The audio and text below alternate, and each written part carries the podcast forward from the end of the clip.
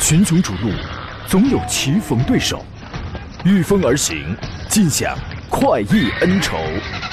享受人车合一的至臻境界，你首先需要选对最合适的宝马良驹。精彩汽车生活从这里开始。买车意见领袖，权威专家团队聚会团购买车，专业评测试驾，主持人杨洋为你客观权威解析。这里是购车联盟。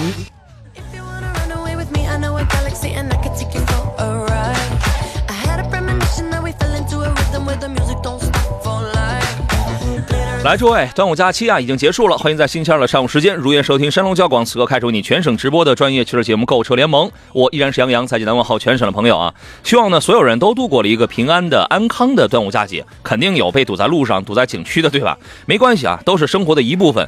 假期过后呢，咱们又该投入到日常的工作当中了啊！下半年的这个事业呀、工作啊、生活啊，也都在向我们招手了，整理思路，继续出发吧。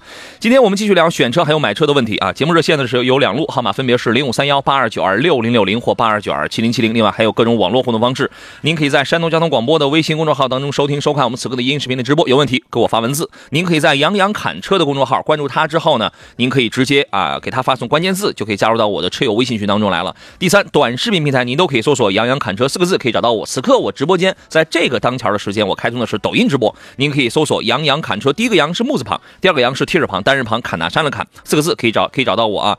这个一位朋友，这个名字啊跟我也是颇有渊源，叫杨洋洋啊，说超喜欢你，加油加油加油，谢谢啊，谢谢你的喜爱。呃，在节目最后呢，我依然会送出三份奖品，感谢江小红品牌给我们提供的山楂汁，还有果肉饮料要送给三位朋友。回听绿色版无广告节目，在喜马拉雅同样搜索“杨洋侃”这四个字就可以了啊。今天咱们聊车，座上宾呢是来自北京少卿奥迪的总监少卿老师，你好，邵老师，杨洋好，听众朋友大家好。您怎么样？这个假期过得还好吧？呃，假期就是跟孩子一起放个假，啊，在周边散散步、溜达溜达。捉了捉螃蟹啊，特别的好。这个啊好像接下来离得最近的假期大概也得是三个月了，就是三个月之后的中秋。中秋是放假的吧？那不知道，应该是放假，放假对吧？你看，你很有放假的经验啊。今天的美女导播是吧？你看，你像我这种没有生活的人，我都记不清什么时候是放假，你知道吗？所以朋友们，为了中秋那会儿，咱们抬起头来是吧？背着手抬起头，咱们能说，哎呀，这生活像月亮一样圆满，而不是说什么月光光之类的，不是说那样的话。此刻加油干吧啊！我们给诸位留出酝酿问你的时间来，先说几款新车啊。前两天是那个重庆车展，然后借助此机会呢，有有好几款新车，有 facelift，然后呢也有有了这个做拉皮拍黄瓜的，也有这个中期改款的，陆续都上市了。我们先快速说几个，然后来解答各位的问题。呃，重庆车展上的2022款的林肯冒险家上市了，新车在动力方面呃方面没有任何变化，还是 2.0T 配 8AT，五款车型售价是24.68到34.58，主要是在外观方面做了一些做了一个变化，比如说 那个尊雅版把这个轮毂升级成19英寸了，顶配是尊耀，尊耀把轮毂改成20英寸了。看上去这个视觉的感受要大气一些，但是呢，尊享版它取消了那个驾驶侧防眩目后视镜，还有前雾灯，这个是取消了。内饰方面给你多加了几个氛围灯，尊享还有以上的配置车型加了一个黑色内饰的星空饰条，然后呢，尊雅以上的版本加了一个香氛，全系给你罩上了一个音响罩，啊，反正就是取消了这样的变化啊，就增加了这样的变化，但是。取消了什么呢？后备箱的十二伏电源挂钩、中央扶手的首饰盒、尊雅以上的版本发光门饰条，这些全都是取消了。科技配置方面没有什么太大的一些个变化吧？呃，主要给你升级了那个那个 SYNC 加的一个一个一个语音识别系统啊。冒险家这个车呢，还是有很多朋友喜欢它的啊。邵老师，您对于这个车是一个什么样的评价呢？冒险家这车呢，其实我福特家里的车呢，我个人还比较喜欢的是它的大皮卡。嗯，冒险家呃跟这个领航员呢，我个人可能更更喜欢福特家里的大车。啊，这个车我其实没有细研究过。是吧？这个车型呢，性价比还可以，因为很多朋友虽然知道它是被长安国产了，但是依然还会还会觉得它是一个豪华品牌嘛。然后再加上二十来万是吧，性价比啊也也这个不错，动力是可以的，然后做工配置看上去也比较豪华，所以有它一定的这个消费市场在这儿啊。这一次呢，二零二二款啊啊，然后做了一些配置方面的这个小升级。然后呢，还有一个奇瑞瑞虎八 Plus 刚刚推了一个六座版的车型，呃，瑞虎八呢马上要推二点零 T 的这个排量了。这一次的六座版呢就两两个车型，一个是幺四五九，一个是幺五二九。啊，主要就是提供六座吧，其他的外观啊、内饰没有任何的这种变化，就是呃有那种就是喜欢六座车的朋友，你可以研究一下这个啊，动力也没有变化。福特锐际呢，也是一款性价比比较高、比较好的一个产品，呃，新增了一个插电混动车型，1.5T 的发动机加了一个电机，组成了一个插电混动动力系统，呃，补贴完之后的价格是二十万八。啊，这是它的这个售价。除了你比如说在尾标这块增加了一个叫做 Plug-in 的一个专属的标志之外，其他外观跟内饰的变化这个也不是很大啊。然后纯电的续航我看一下能跑多远啊？这个没有细说，没有没有细说，我估计也就是几十公里啊。现在主流的插电混差不多就是六十到九十公里啊。很少有那种能跑到一百，你像比亚迪家里的，还有原来起亚家里的能跑到一百一啊，什么一百一十五、一百二的那种，但是非常的少啊。还有一个是二零二二款的揽胜运动版刚刚上市啊，它是包含燃油还有插混在内，一共有五款车型，八十六万四千八到一百八十三万八。呃，它是一个常规的年度改款嘛，外观方面没有什么太大的一些个变化，动力也没有变化。呃，值得一提的是那个提供插混的那个 P 四百一啊。它是一套 2.0T 的发动机，加了一个插混的系统，配一个八速自动的变速器，啊，它是这样。其他燃油版用的都是 3.0T 的双涡六缸发动机，然后加了一个48伏的一个轻混的系统。但是值得注意的一点是，之前那个共振异响比较严重的就是那台 P410，啊，这个。之前确实这个投诉是比较多的啊。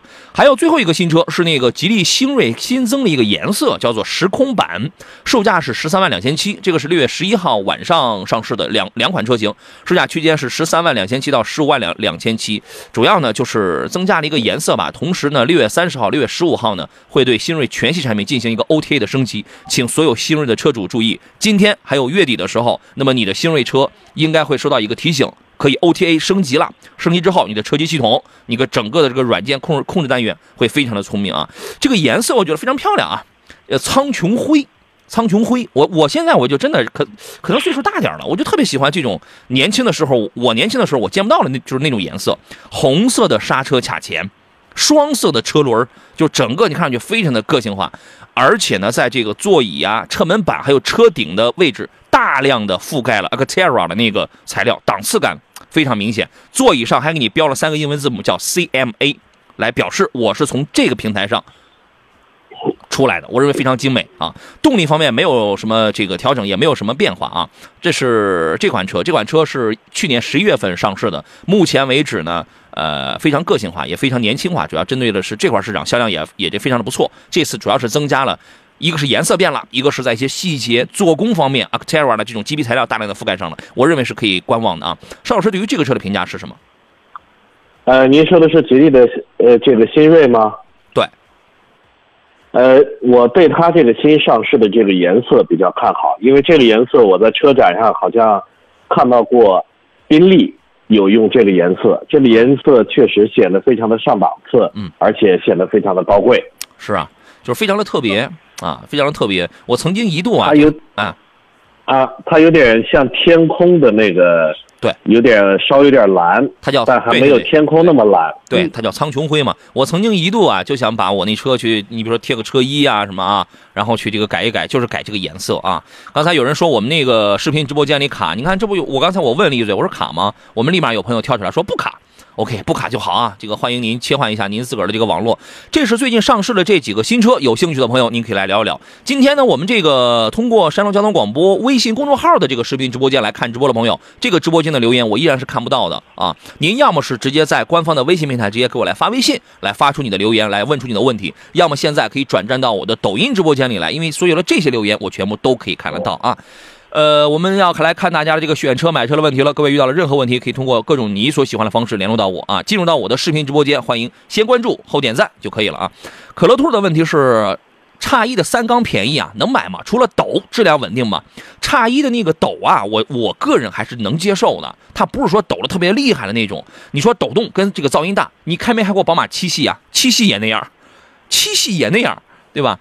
但是呢，你要说用的时间久了之后还会怎么样，这个谁都不知道。因为 X 一的三缸应该是哪一年出来的？它刚一出来还没上市的时候，我就专挑了一台三缸开的。哪一年？我觉得应该得在一五年，一五年左右，大概是一五年左右。到现在为止也有一些年头了，你可以问问最早买了这批车的这个车主啊。呃，您对于这个三缸推荐吗，邵老师？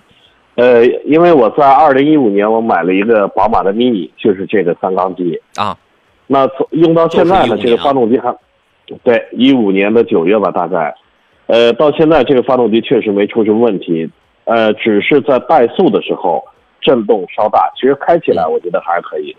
对你开宝马的所有的车在怠速的时候啊，腾的一下这个打火的时候，那个噪音跟那个抖动啊，都能证明你买的是一辆真宝马。但开起来之后它就没啥事儿了。我觉得你最好呢一步到位买个 2.0T 的，你再试试劲儿。当然，还有朋友问的是宝马的三缸对比福克斯的三缸的，那你觉得它会是一样的东西吗？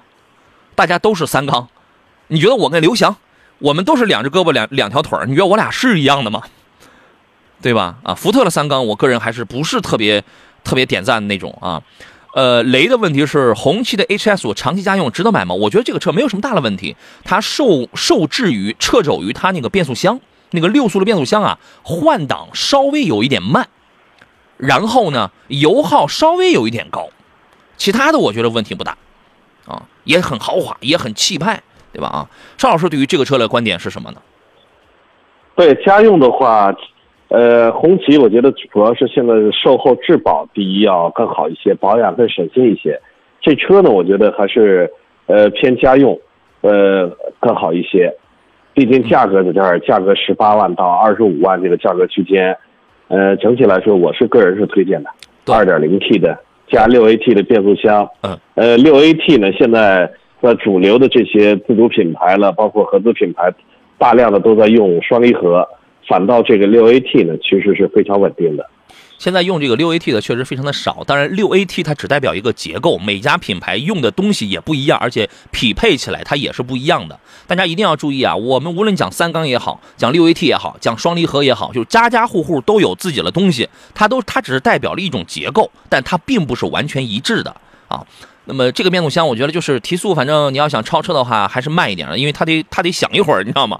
然后油耗稍微的，就尤其市区油耗稍微的高一点点。其他的这个车你看还是很豪华的，而且很有气场，对吧？啊，孙立超的问题是三代的 H 六跟七五 Plus 该怎么来选？三代的 H 六跟七五 Plus 啊，我们之前我个人觉得呀，就是这两个是旗鼓相当。从五月的销量排行上来讲，七五 Plus 排第二了，哈弗 H 六又排第一了。长久来看呢，保有量上肯定是 H 六要更好。然后呢，如果你开的时间比较了，你越短的话，它在保值率方面的优势会越明显。时间你开的越短，H 六在保值方面会越好。你要时间长了，两者相差不大了。这辆车我觉得驾驶感受也没什么太大差别，从风格上、风格啊、舒适性上还是可以聊一聊啊。邵老师，您的观点是什么？呃，我的观点还是买大家这个认可度要高一些的车，它的保值会更好一些。H 六呢，虽然说现在的销量有所下滑，我记得上个月好像是被一个合资品牌日系品牌 CRV 超越了。那那是四月份对，四四月份它排在 CRV 的后边，但五月份回来了。对，但是呢，它的销量还是数一数二的。我觉得至少说在保值方面，大家这个认可度方面，好，咱们待会儿说。来，我们继续回到节目当中。邵老师，刚才您的这个意思是比较倾向于 H 六，觉得这个可能保有量要更大一些，是吧？对，呃，市场的认可度会更高一些。嗯，其实这俩车呢，你要我来客观公正的讲的话，我觉得你买谁都没有问题，因为排第一的跟排第二了，我觉得整体水平它都不会相差太大。呃，保值率的事儿就是我刚才我说的那一点，然后重点是风格上，呃，可能有人会觉得 H 六它是走的是比比较大气的那种路线，是吧？就是技术上其实没有什么太大的差别的。然后呢，七五呢，七五 Plus 呢，它走的是那种比较运动、比较时尚，而且驾驶感受是偏舒适性的那种啊。所以说您自个儿去挑挑，我觉得随便挑哪一个都不会错啊。还有人问的是一九款的哈弗 F 七怎么样？F 七呢？嗯，油耗要稍微高了一点，这个车的油耗确实要稍微要肯定比普通版的 A 呃这个 H 六要高一些。其他的我觉得反正销量也不是很占优吧，但是它就属于是一个你要说它是轿跑呢，它又不像 F 7 X 啊，就是就是属于一个中间地带吧。你要是喜欢这个车的话，我觉得也可以买啊。邵老师，您认为呢？呃，一点五 T 和它是一点五 T 和二点零 T 的，对，反正这个车的关注度并不是特别的高，我觉得这个还是买关注度高一些的，因为毕竟它的销量可能因为它的尾部吧，跟其他的哈弗系列里边车型变化比较大，对，所以大家对它的外观的认可度可能不是特别高。对，就是这个车的关注度确实不是那么的高啊。刚才还有朋友问那个宝来，说想买个宝来，说买个 1.2T 的这个怎么样？哎，你不觉得就是买个1.5升的会更省心吗？对吧？1.5升的这个，因为1.5升跟 1.2T 的动力，你的实际感受不会相差太大。你可能会觉得 1.2T 稍微有点推背了，但那个那个噪音它也它也会上来，而且那个它那个变速箱配一个七档的 DQ200 型号的干干式双离合，这个其实也不怎么样，你知道吗？宝来这个车，我个人觉得呀，一个相对比较均衡的，买 1.4T 的贵，买1.5升的，是个刚好合适。您自个儿琢磨琢磨啊。毛毛要减肥，问六到八万选什么车呀？那这可选的余地太多了。我就告诉你一个方向，这个咱就揣着这个钱买国产车，错不了，而且是买主流的国产车。你退出我的视频直播间，然后你去看我前面我发了有那个小视频啊，你去看去。呃，还有朋友问的是 URV 怎么样？URV 这个车可以啊，买个三七零啊。邵老师对于这个车的评价怎么样？对啊，这个车就作为家用来说的话，只是说这个价格的区间呢，在家用里边都算是高端一些的，嗯，二十四万多到三十三万吧，嗯差不多。而且我之前还差点考虑了这个车，但我个人推荐像这个车的尺寸啊，嗯，中型 S SUV，我个人推荐还是买二点零 T 的排量的，哎，驾驶的感受会更好一些。嗯关键是九 AT 的变速箱，对，我觉得更香一些。就是三七零啊，就是三七零嘛。我曾经我在场地赛当中我开过那个一点五 T 嘛。你在场地赛里边开，因为你都是地板油，因为那个时候你的它是没有交通流量的。你每次你就上去一两个人，然后在那个这个场地上一头一尾的就就在那种封闭的时候，你是可以地板油。地板油的情况下，你仿佛觉得哎，一点五 T 也能用啊，但是那个噪音就非常的大了。你在正常家用的情况下，我们在正常居家过日子过日子上下班用的情况下，你不会那么去开的。那么在这种情况下，你就要自个儿去试一试，你看这个动力到底是行还是不行？你不可能天天去地板油，但是基于这点的话，那么二点零 T 的它就非常的充裕了。而且它也避完美的避开了那个发动机有可能存在的那个机油的问题，它是这样，好吧？呃，还有朋友问的是这个金牛座，金牛座现在走的就是性价比路线啊，这个这个车非常的非常的非常非常的边缘化，但是就是因为它现在便宜了，它就是便宜了，对吧？很多人觉得也挺大的，是吧？也是个中级有商务范儿的那种车，你要是喜欢的话可以买，多开几年就好了，因为这种车已经非常的边缘化了啊。呃，永远丰收说速腾跟君威家用哪个更省心更好开？省心这俩车你谈不上谁会比谁更省心，好不好开呢？不是君威是个中级车，速腾是个紧凑级车，你觉得哪个坐着更舒服？哪个要更好开一点儿啊？邵老师您来感觉一下。那要说舒服的话，当然是君威了。君威的尺寸大，因为这俩车确实它不是一个一个级别的车，君威的车会更大一些，而且舒适度呢，我个人觉得君威的舒适度一定是比速腾的舒适度要好的。好吧，那就是这样，嗯，OK，那就这样。虽然你看着价格可能相差这个不是很大，但是它这个级别啊，还是摆在这儿，是吧？嗯，你去开一下吧，你去看一下试试啊。小丑鱼呢，好像刚才是要给家里老人要买个车是吧？十到十二万能落地的轿车，自家老人开，主要是皮实耐用省心，平时市区开，偶尔高速回老家。问杨仔有啥推荐？刚才我跟他讲，我说这个这个价位可选的太多了，我说你有没有自己看好的呀？是吧？咱可以聊聊你自己看剩下的。他说主要看了朗逸一点五这个价位，轩逸只能买到经典啊。你要想十到十二万落地的话，那可能是只能买到经典。但是对日产的变速箱不是很放心。嗨，你这个就是这么小的排量，没事儿，没事儿，你玩不坏啊。然后呢，但是我觉得一点五升的这个朗逸，这个你比如说给家里老人开的话，还是蛮合适的呀。邵老师，您认为呢？对啊，呃，其实朗逸呢，我觉得会它的外观显得会更大气一些，而且十到十二万这个价格区间呢，买到朗逸，买到配置还我觉得还不错的。其实买个自然吸气就可以了，这个对，正好一点五的对一点五的朗逸，而而且变速箱这一块儿它也因为一点五的它用的是六 AT 的，大众家的六 AT 我觉得故障率还是非常低的。当然还有一个选择呢，就是卡罗拉，卡罗拉但只能买到配置比较低的车型。一点二 T 的这个入门级车吧，一点五升的那个三缸就不要买啊，这个是的，哎。然后其实经典轩逸也可以，但是经典轩逸这个技术确实老一点，但是你会坐着会感觉这个比较的舒服，因为它宽大，它比较舒服。然后就是，如果是老人开的话，我估计老人的这个，你包括他的一些驾驶的特性啊，你再包括他个人的一些口味啊，我觉得他可能会对这个德国车会比较感冒。你还真可以考虑一下这个，好吧？呃，还有朋友问的是，我还问的是二一款的奔驰 E 什么？二一款的奔驰 E 和一四款的奔驰 S 该怎么来选啊？你这玩意儿啊，我估计你你看了那个一四款的奔驰 S，可能跟你看了这个新款的奔驰 E 价格应该相差不大，是吧？啊，我觉得这个就是真的得根据个人的你最想要的是什么去选择。它现在不是车的问题，而是说这个车即将去满足你一些什么样的需求呢？如果说你想要点什么体面，什么更高更高级别就是那东西，你一个二手的奔驰 S，它的那种气场，它那种豪华度，包括那个定位，它也不是一个新款的 E 能比的，对吧？前提是你你你你那个 S 真的车况得非常好啊，这个没有标准答案，因人而异，因人而异啊。这个问题我们请邵老师来分析一下吧。呃，这车就一定是看的新车，一个是 E 的新车，大概五十万左右，和一个二零一四年的二手的 S，这个价格区间都差不多。呃，而且我个人的观点呢，也是老款的 S 确实要比新款的 S 要好看外观。呃，那个气别场强大太多了。对，我觉得它是比较适合商务使用的。呃，我的建议呢是，如果您平时偏家用多一些呢，买新车买 E 这个家用更合适，而且档次也是算是非常高的。但是如果说您偏商务使用的话，呃，同样的价格呢，呃，我可以买再稍晚个一两年的，再稍微加点钱。我觉得这个尤其是像 S 这个级别的车型，属于 D 级车了。这个级别的车，一旦车况买到二手的不好的话，它花起钱来也很吓人的。嗯就是这样啊，好吧？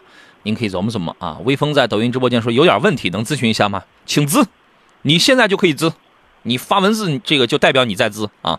气一日一德说，老师帮忙点评一下亚洲狮和明锐的 Pro 家用年行驶不超过一万公里，年行驶不超过一万公里的话，你这个经济性跟保养费用也差不出什么太多来，对吧？反正、亚洲狮的保养要比那个明锐 Pro 便宜不到一半，便宜不到一半嘛。啊，按六万公里来算的话，反正不到一半。嗯，这俩车啊，一个是明锐 Pro，现在主推的是一个 1.4T 的，就是非常经典的211加七档的干式双离合的这么一套老套的组合，旧瓶装新酒，你可以这样理解。然后呢，亚洲狮是一个刚刚出来的一个 A 加 B 减的这么一个车子啊。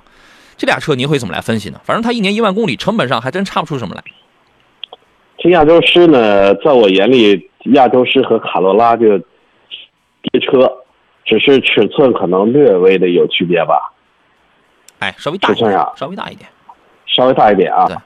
作为家用的话，我觉得亚洲狮还是非常实用的。应该说皮实耐用，它会延续像卡罗拉了、像雷凌一样的皮实耐用。嗯，这一点是它最突出的地方。当然，经济性这一块儿保养的成本也会稍微偏低，但我觉得一一年一万公里，我觉得应该也比不出多大的差距。嗯，就是你开的年头久了，你才能这个体现出来。我觉得在亚洲狮这个车上呢，它的配置，呃，包括这种驾驶感受，它走的是那种平顺的、自吸的那种路线。关键亚洲狮人家现在给你配一个时速的一个变速箱，这个还挺好，是吧？这个还挺好，因为什么？因为你买一个，比如说亚洲龙，你你那样的，它顶多给你配一个八 AT 的嘛，亚洲龙、凯美瑞那样的。然后呢，所以说它相对比较经济一些，它的使用的稳定性跟经济成本一定要更低。明锐的 1.4T 呢，我觉得你去开一下吧，因为它的整体的驾驶感受，当然就是 1.4T 的，像是高尔夫啊、朗逸啊什么这样的车子，啊，比较外观比较硬朗，比较数字化，动力稍微好一点，就是有那种小小的推背感吧。啊，您自个儿去开一开，感受一下啊。我们进广告，马上回来。群雄逐鹿，总有棋逢对手，御风而行，尽享快意恩仇。享受人车合一的至臻境界，你首先需要选对最合适的宝马良驹。精彩汽车生活从这里开始，买车意见领袖，权威专家团队聚会团购买车，专业评测试驾，主持人杨洋为你客观权威解析。这里是购车联盟。来，诸位，广告很短啊，十一点三十一分，我们继续回到购车联盟在星期二上午的直播当中。可能这个放假放的，大家有的人可能以为今天是星期一，是吧？星期二啦。我是张洋，呃，我们还剩半个小时，遇到了选车还有买车问题，您依然可以跟我们来探讨。你可以通过以下的方式，直播热线是零五三幺八二九二六零六零或八二九二七零七零。您可以在视频直播间，但是今天呢，反正这段时间我们那个耍直播的那个视频直播间一直有问题。您在通过我们的官方微信在看这个视频，在那个直播间里，你你的留言我全部是。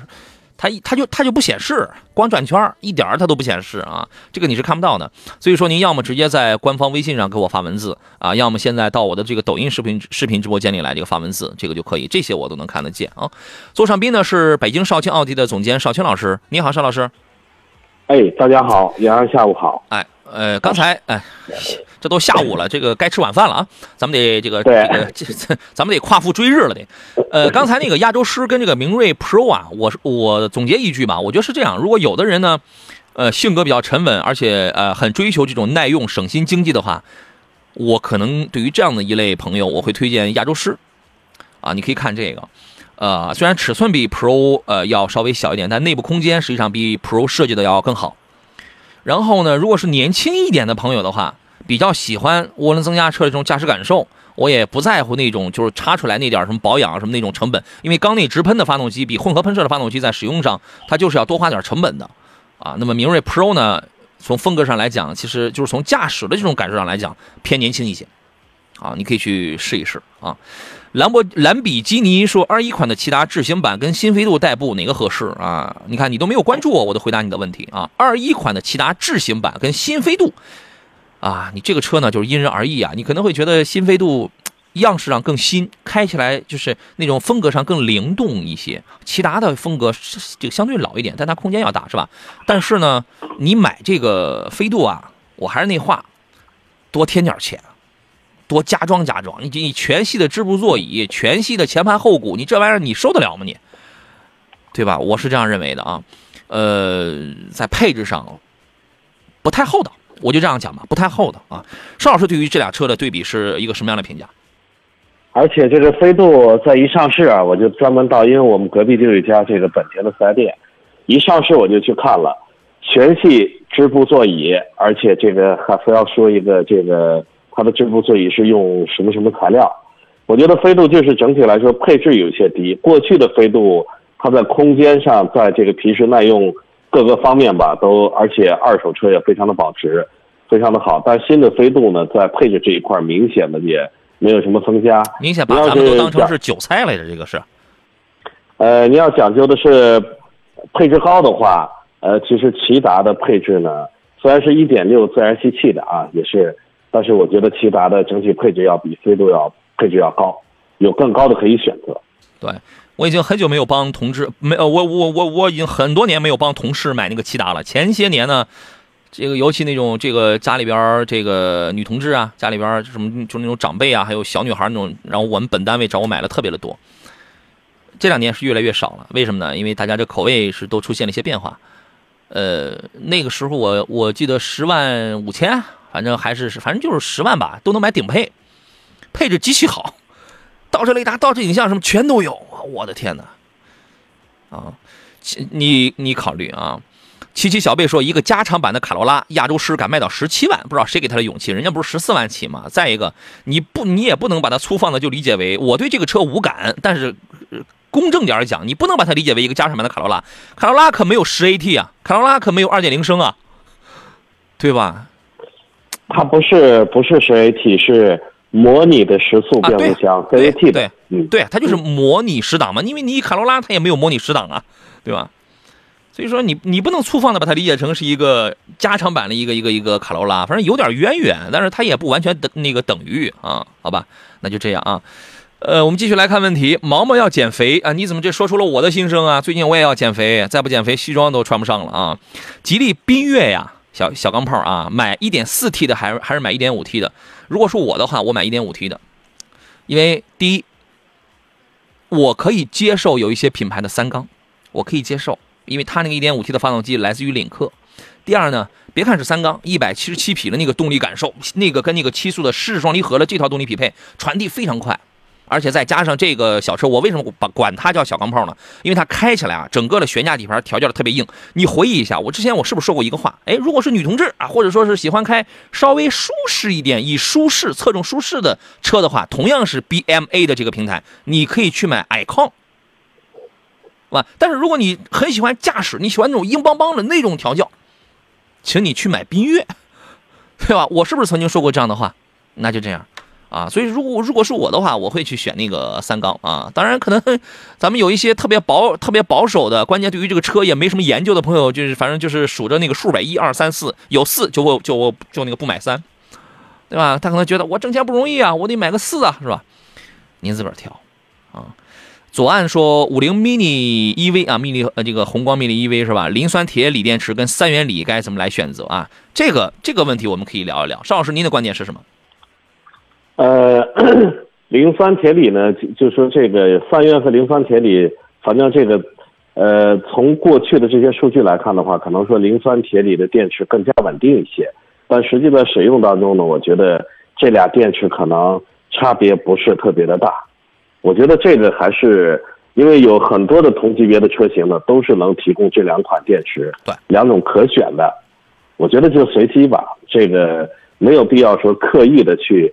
选择磷酸或者是三元，磷酸铁锂的这个活性稍微弱一点，但是技术稍微老一点，但是它稳，它稳定是吧？稳，对。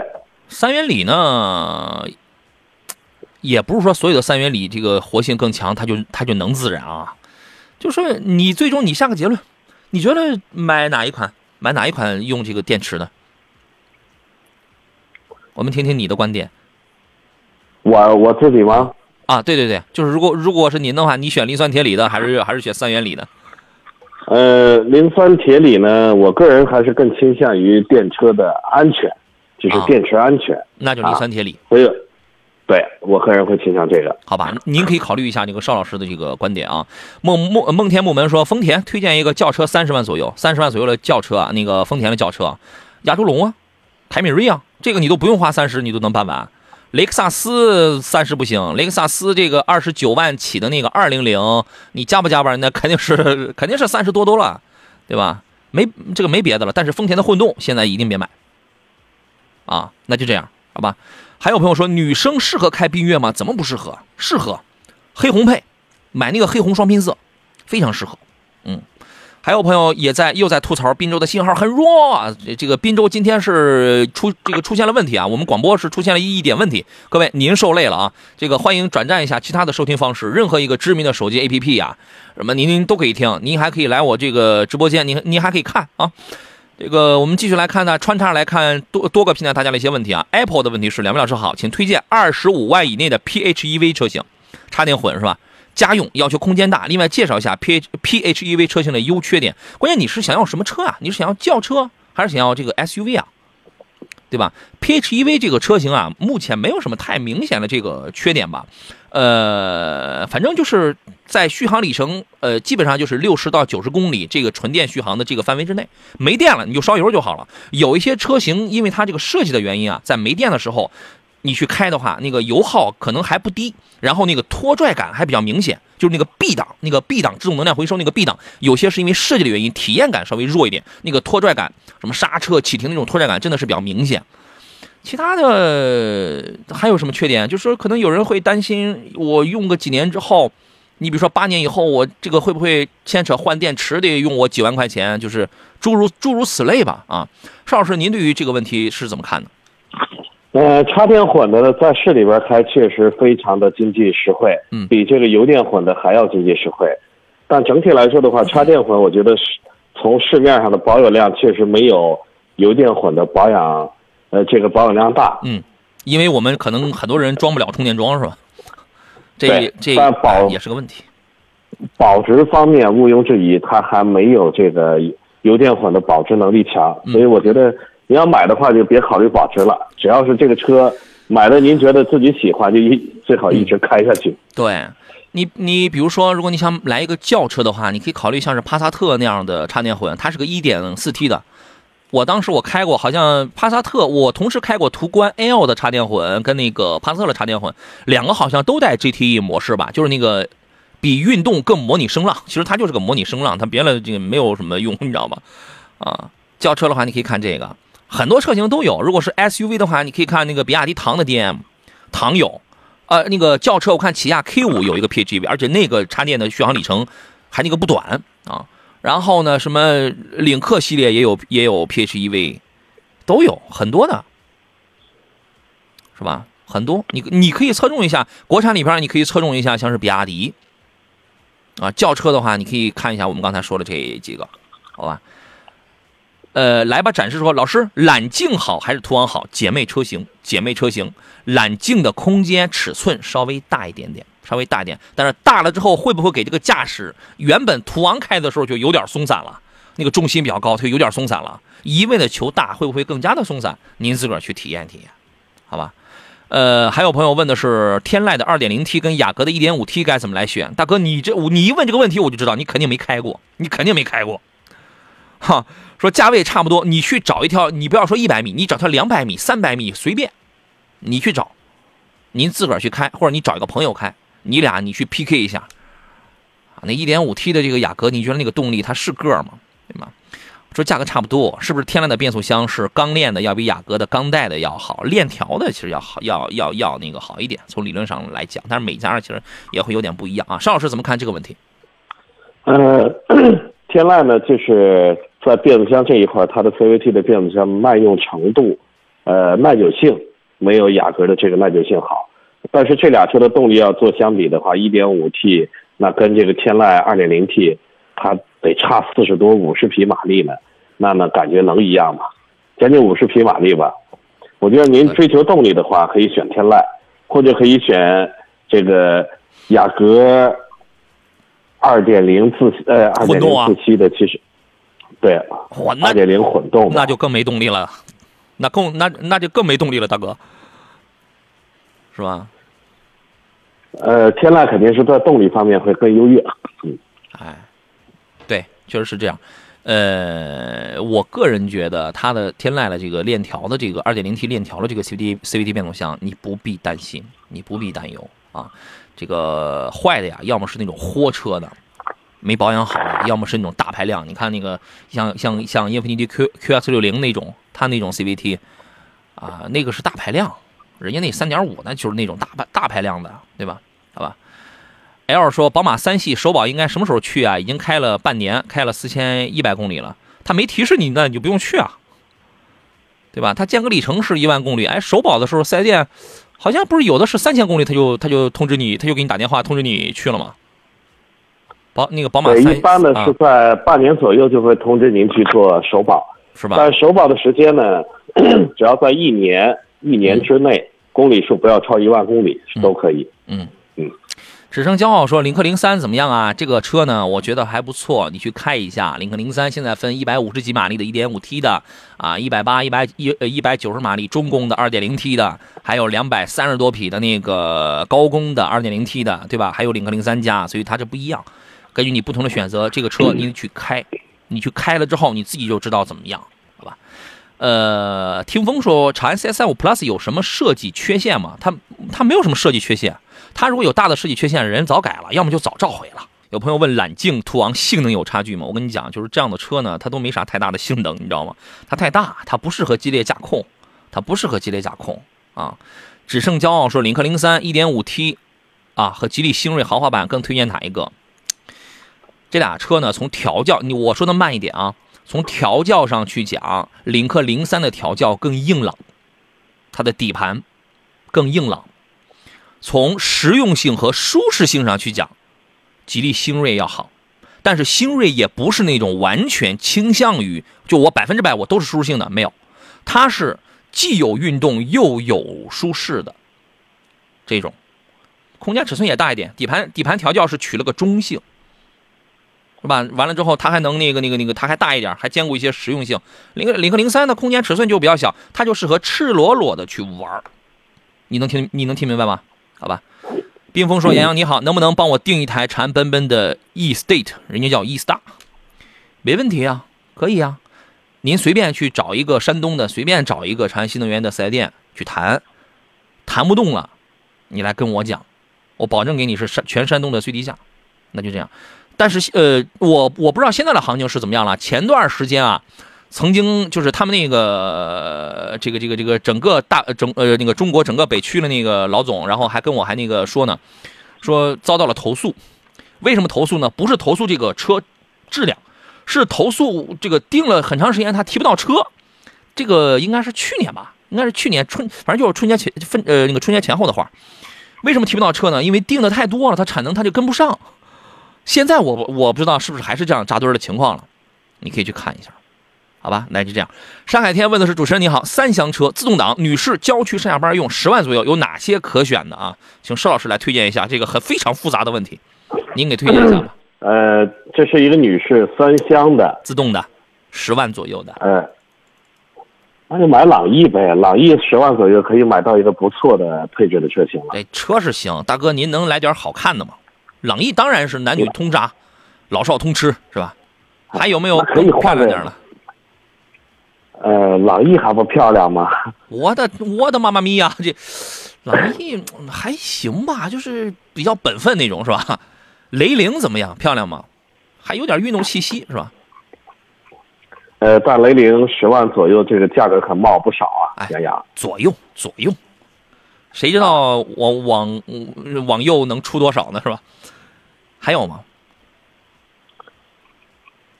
这就轩逸了，这这老三样，这肯定不会选错了。这三样，嗯，这三样都是主流的车型，而且这个保值耐用各各方面，我觉得这个适合家用。嗯，就刚才人有人问那个领克零三，我觉得那个车也是蛮漂亮，蛮漂亮，但是十万左右咱拿了配置不高，拿一个红颜色的，这个车也是蛮漂亮的。然后呃，国产车的性价比比较高啊。然后你比如说瑞城 CC，长安的那个瑞城 CC，还有点这个轿跑的风格。再或者是可能销量不一定占很大的优势，就是我们就是都冲着主流品牌里还而且还得漂亮，就是那个方向去了。比如说名爵，销量可能不是很大，但是你可以看一下，你比如说新出的 MG 五啊、MG 六 Pro 啊，哦 Pro 应该还没有上市，但是它刚发布。MG 五你十万块钱，这个咱们是可以办到的，整一个黄颜色的那个还还也是蛮漂亮。反正这些吧，好吧，也已经是不少了，已经不少了啊。呃，新说昂克旗跟途昂该怎么来选？这俩这俩车简单来讲，如果你重驾驶感受的话，我所指的驾驶感受不光是指加速啊，它是一个综合的概念。比如说，底盘还稍微的硬一点，刹车还稍微的灵敏一点，动力还稍微的强一点的话，你去看一下你就知道我我在说什么。你选途昂，如果你中的是价钱更便宜，或者说差不多的价格，我买到了配置、做工看上去要更好，就是舒适性仿佛要好一点的话，你买昂克旗，昂克旗便宜啊，而且仿仿皮覆盖，对吧？完了之后，就是刹车太软，刹车太软。呃，新的问题是探险者这个车怎么样？这个车我认为还是可买，起步反正一般，但是中段的爆发还是有利的，因为它发动机三千五百转之后，峰值扭矩才开始，它才开始爆发呢。啊，这个调教现在有一点，反正不是走在前列吧，其他的我觉得都还好啊。您对于这个车有什么评价呢，邵老师？福特探险者，呃，二点三 T 十 AT，其实这个车的油耗应该是控制的还还不错，因为有我身边有朋友买这车的，他的反应是油耗还不错，但是一般在市里边呢，这个优势并不大，因为它的十 AT 的变速箱在高速上这个明特别明显，那在市区呢表表现不出来。对，就是中段，这个车完全可以买，我觉得是可以买，这个成本可能要高一点啊。小梨花给我发了一个微信，他说这个奔奔 E Star 呀，你看说的说了非常巧，咱们就有朋友就买了这个车，说这个奔奔 E Star 呀，我订车两个多月了，这才刚刚到呢啊，两个月是吧？对我们原来想不到一一台四九八什么五万来块钱的这个车是吧？啊，我推荐的是那个心动新悦版啊，那个国民版它便宜二九八还是二八九的，反正两三万块钱，但那个品相可能它就不如这个四万那那个五万的那个了是吧？他说早知道也我也让杨哥给打个招呼了啊。这个我老岳有一个同事，有一个同事，完了之后他当时他就找我买了这个车。他同村啊，他同村有一个哥们儿跟也跟他买的是一样的。后来呢，这个叔叔，我当时给他打了招呼，他买了那个应该是个高配，他高配弄完了之后，都比他同村买了那个，他同村那个还不是个高配，都比他那个钱好像是要么是一样的，还是贵一千块钱，就还是怎么着的，他都高兴坏了，他都高兴坏了，你知道吗？啊。呃，意义说啊，静候秋雨说，我我不知道我是否加入你的粉丝团了啊。进入我抖音直播间之后，我们有一个羊毛群，您直接加入到那个粉丝团里就可以了啊。刚才谁的问题被被顶掉了？意义的问题是，艾力绅跟奥德赛两款车哪款能入手？这个艾力绅的价格会稍微贵一点啊，它会它会高一点，对吧？奥呃奥德赛呢，就是啊，很多人会说这个偏商用，这个偏家用，行吧？这样说也也可以，就是它的价格会稍微会便宜一点。其实你买谁都行。你买车，其实我觉得这个是个是一个看预算的事儿啊。邵老师，你来分析一下这个问题吧。呃，我做过详细的对比，就是说艾力绅和这个奥德赛，确实艾力绅的价格可能稍微高，但实际这俩车的配置也不一样。呃，但车呢，整体来说，我觉得这俩车还是一个车，只是在配置方面略有区别。我个人倾向于艾力绅吧，是吧？艾力绅确实，你这钱多花了，它这个商务的气质。是不是啊？一分价钱一分货嘛。对，好吧，那您可以考虑啊。然后呢，还有一位朋友叫莹，他问的是捷达 V V S 五可以买吗？这个车我不推荐啊。呃，原因呢，原因有有三吧，原因有三。第一个呢，我确实不是特别喜欢这种打着合资外衣的纯国产车啊，而且对外还要宣传我是我就是大众。啊，这个我说过很多次了，它呢，至于大众就相当于是启辰至于日产，相当于理念至于本田是一样一样的。你要么你就实实在在说你就是个国产品牌，就是为了要好卖叫了个捷达散了。第二个原因呢，做工很廉价，做工确实很廉价。第三个原因，碰撞成绩太差，C N Cap 碰了一个四碰了一个四星。基于以上三点原因吧，我我并不推荐这个车，呃，我会更推荐我们同样揣着八到十万块钱，我会更推荐。一线的纯国产的，那种车非常实在，非常优秀的，非常优秀的。你你整个吉利，整个长安，整个比亚迪，整个奇瑞，整个荣威，非常你这这这个整个哈弗，非常实在的，我是这样认为的啊。这个空空如也问的 Q5L 怎么样？Q5L 现在卖的还挺好，哎，但是在五月的 SUV 排行当中，前十五位应该是没有 Q5L 了。啊，这个也是一个个别情况啊。你也搞不清它是为什么，前十五位大概只有宝马豪华豪华 SUV，大概只有宝马叉三，G L G L C 好像也没看到啊。您对于这个车的评价怎么样？可买吗？呃，Q 五啊，对，可以买啊，可以啊。那性价比依然是非常的高。是的，嗯，很好啊。呃，Z Z Z 说致炫 X 领先版七万六千八贵不贵？差不多就是这个价格，就在这个价格上下，你能谈下点来那就更好了，对吧？呃，明天打算去济南体，我觉得这个价格可以。嗯，还有人问锐界怎么样，可以买吗？邵老师来说一下这个吧。呃，锐界它一直，锐界汉兰达呢，其实这俩一直都是很多车友这个呃在选择这二选一的车型。嗯，当然这个现在汉兰达的车型呢，我觉得新车上了那就更不实惠了，而且是还还是加价。那锐界呢，一直以来就是。舒适性比汉兰达要好，而且配置比汉兰达高。嗯，为什么不买它呢？哎，你可以考虑，性价比还高。是的，嗯，今天三份奖品啊，我要送给呃微信平台上的 Apple 啊，还有我们这个抖音直播间里的静候秋雨两位了，是吧？咱们再选一位，这个都是咱们粉丝粉丝团里的朋友，还有意义，还有意义啊，送给以上三位朋友。这个石青说歇班看直播啊，好嘞。下回早来啊！欢迎三位呢，在我的这个抖音号当中给我发一个私信，发来您的这个收件地址。也感谢江小红品牌给我们的听众免费提供的这个小红小扎饭后更佳的江小红山楂汁，还有气色更好阿胶炖枣的这个果肉饮料啊，给说颠倒了。这个还有铲屎官的问题是：五三零跟奔驰的 E 三百有推荐吗？我会推荐你买五三零啊，舒适性也很强，豪华感也很棒，操控性还巨佳。对吧？而且还没那么多毛病啊。邵老师，您的推荐是什么？我的推荐是宝马的五三零，因为现在新的奔驰 E 啊，我觉得没有上一代的这个奔驰 E 大气了。虽然说偏时尚了，但是我觉得，呃，失去了它的大气这个这方面的话，我觉得我就会选宝马了。OK，您考虑啊。呃，六零五六说君越、雅阁、凯美瑞给个建议，大哥他是这样啊。呃，想让我们给建议，你一定要带着你的需求来，一定要带着你的需求来。没同级别当中，真的除了如果只有一种情况，就是这个车先天娘胎里边带着很大的问题出来的这种，我们绝对把它就给淘汰掉，就给压倒了。如果不是的话，整体水平相对比较接近，各有侧重，没有完胜的。如果完胜的话，其他两款车呢都不用生产了，都不用生产。一一定是你关心的是啥呀？你要的是啥？你的使用情况它是个怎么样的，对吧？X 说，福特的八 AT vs 通用的九 AT 哪个更可靠？这个问题您来吧，您给说一下吧，您的观点是什么？福特的和通用的，一个是八 AT，一个是九 AT。呃，九 AT 呢，其实也是新上的。这个皮实耐用方面，其实我们还从售后这一块儿观察不出来。呃，但整体来说的话，我觉得八 AT 应该会更稳定一些。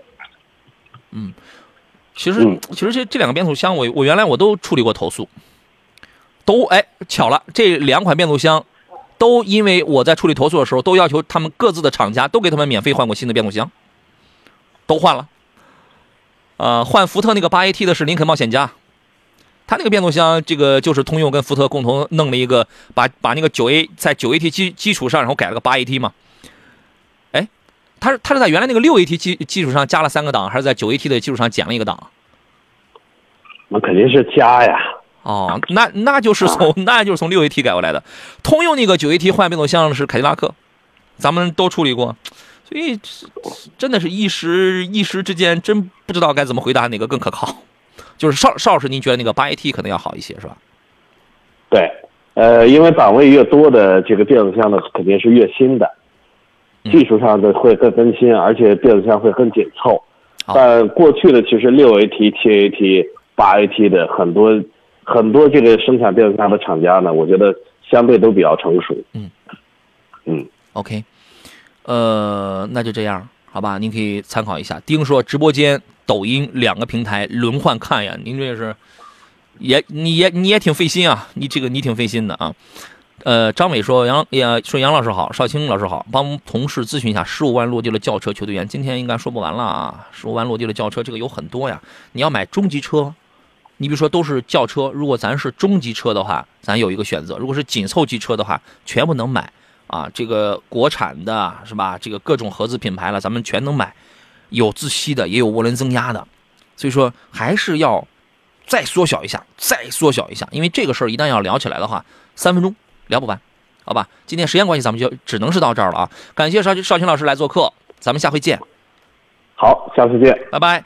节目以外的时间有很多没有聊完的话题，欢迎各位呃通过搜索“杨洋侃车”这四个字，全网可以找到我，什么微信公众号呀、抖音号啊，什么其他的这个 DCD 平台啊，还有这个 KC 平台，您都呃 KS 平台，您都可以找到我啊。第一个杨是木字旁，第二个是提手旁，单人旁，侃哪山的侃。祝各位午餐愉快，明天中午的十一点咱们准时再见，明天见。